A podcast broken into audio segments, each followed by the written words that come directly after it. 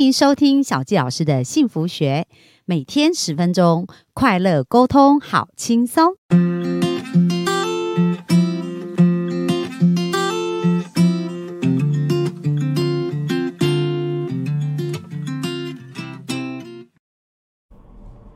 欢迎收听小纪老师的幸福学。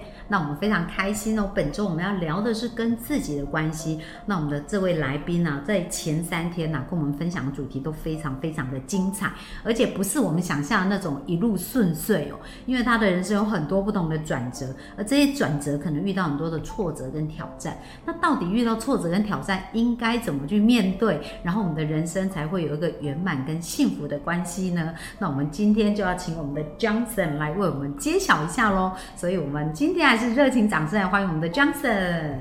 谢谢小七老师，谢谢大家。嗯，我们呃之前我们有聊到，就是说目标嘛，那有目标你就去追逐。对。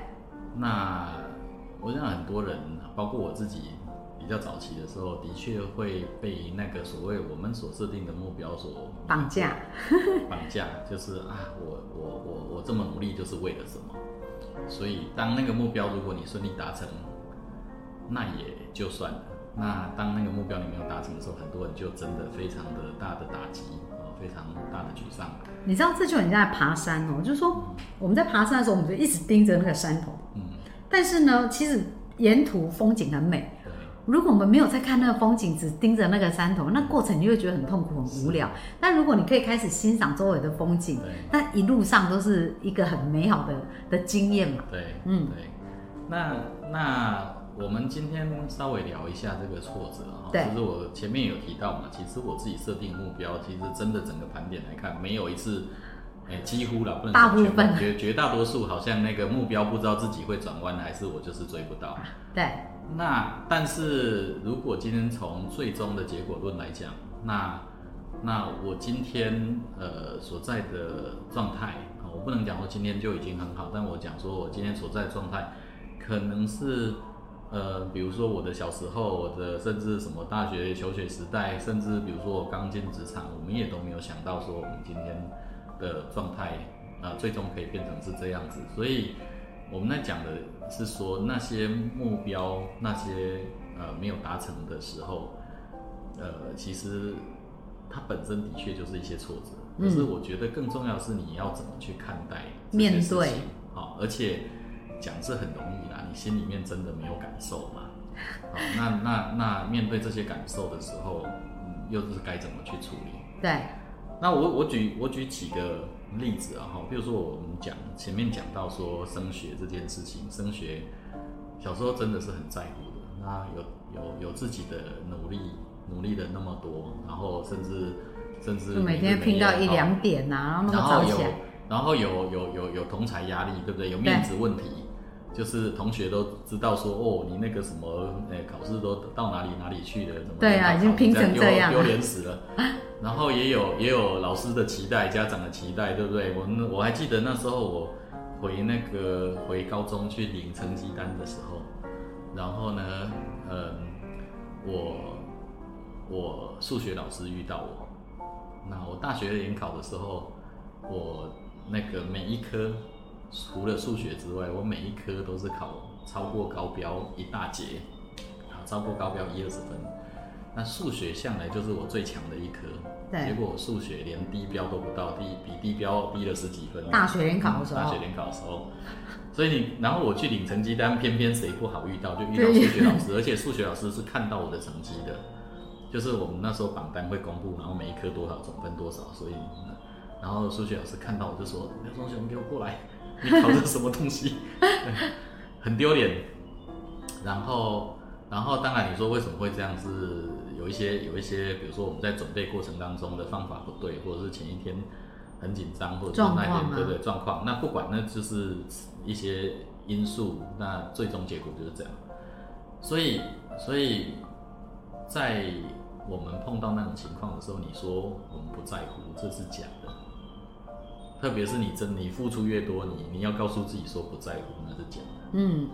好，所以心情一定会难过。那我在这里不是要劝大家说看开一点，不要难过，其实这是不对的，因为你就是有那个情绪，你要在乎他，嗯，你就是有那个情绪，结果你跟他讲说你不要在乎，这个是这个这个不是这个圣人才做得到，我们可能凡人做不到。其实这这样子反而会更压抑情绪，就是说如果你假装他没有发生或什么，反而会更压抑。对，但我通常我的方法是这样，就是我在乎，嗯可是我会转移目标。嗯比如说我国中的时候考高中没考好，那我就上了一个高中去，那我难过，可是我没有讨厌那个高中，对，我难过，然后难过是我自己的问题，那高中本身没有错，他没有罪。然后在我在那里面就开始交到一些好朋友，我去参加社团，然后我就跟他们玩得很开心，然后然后我们就慢慢的去疗愈自己的心里面的那些不平衡，然后然后但是心里面会挂着说，哎，我还是要考大学联考，所以其实不会太放肆，我只是转移转移注意力而已。对，那同样的，我们上大学的时候，我也没有考上我自己的理想学校跟科系。然后我们进到大学之后，我就也是一样，我会就是我刚上大学的时候，我给自己设定的呃呃三个目标。第一就是社团要好好玩，嗯好，因为以前国中、高中都有参加社团，玩的很开心开心，所以社团要好好玩。第二个呢，要交个女朋友。嗯第三个呢，要考上好的研究所。嗯，好，我就只有这三个目标，其他都就大一进去就我想好大一就。告诉自己。所以我们前一集在讲目标，我真的我真的大一就想好我要这三个目标，嗯然后大二就已经想清楚我要考什么研究所。就是我发现我自己的系不是我想要的方向，嗯所以我大二我就是想我要去考哪个科系的研究所。那运气很好的是，我大学毕业的时候，我这三个都达成了，而且那时候相较于前几次就圆满很多，就是嗯都有到、都有达到我自己的的的的结果。好，但是我要讲的是，你说大一进去，然后你那个落差又那么大，你你你该怎么办？你该怎么办？所以还是一样，我我其实还是非常难过，可是我说服我自己说，嗯，是不是真的有那个天命哦？哎，你没有那个回到台北的命，所以就哎先不要给自己那么大压力，然后再来就是我像刚刚讲的，我们会去参加社团去转移注意力，然后找到接下来新的前进目对，然后。再来就是更重要，就是你现在讲的，我很快的就去想清楚我要考研究所，嗯所以我就找到自己的另外一个目标，所以我就说好，那过去不管怎样就怎样。理论上，如果我真的有实力，对不对？我只是一次考不好，那我如果真的有实力，那我不是去考研究所的时候应该比别人轻松嘛？对呀、好，所以我会这样安慰自己的话，那我就没有很长时间一直把自己压在压在那样的状态。然后你知道我年轻的时候，我小时候啦，每个人老师都说你有没有自己的这个偶像啊、目标啊。然后我就是那种呃，也不能叫书呆子啊，玩当然很会玩，但是比如说我其实不太会去什么崇拜歌手或者是什么的，嗯所以我的偶像是那个爱因斯坦。哦，超聪明。，所以你可以想象说，其实我们不知道那时候不知道爱因斯坦是天才，那时候只是知道他是很伟大的科学家，对，所以我们想要当科学家。结果联考一失场之后啊，不要说什么爱因斯坦啊，我连理科都没进去，我们就直接念到三科去，对我们就联考乱填，然后就进到呃管理学院去了。那这个跟你想要走的目标真的差非常远。嗯对啊，然后然后但是我就会我就会告诉自己说没有关系，那个我要所以你研究所上的科系是什么科系？我念那个那个运输管理，哦，对对对，这是管理学院的科系。对，那后来后来后来我们上大学以后，我们就会呃，就是后来我就会告诉自己说，我应该要去呃想清楚，那我研究所要考什么。嗯那那时候刚好很喜欢玩电脑，所以我就想说，那我要去念，既然念到管理学院，也不要浪费它哦，所以我就想说，我给自己设定一个呃资讯管理或者是工业工程那个领域，那就一方面你可以把电脑磨得很厉害，然后一方面你又不会浪费你原来学习的对对管理，上天安排你往管理学院走一圈，这个这个这个缘分，你就去学这个东西。所以啊，果然后来我就往往那个方向去了。那那我大学依然玩得很凶，其实如果拿我大学成绩单，那超丢脸的，对不起一堆恩师。可是我成绩真的都是六十几分，可是我考研究所的时候，我是我们班唯一考上台大的。对，那那最大的，我觉得最大的差别是，首先我们前面讲的，我很早就设定目标，所以你可以先去准备。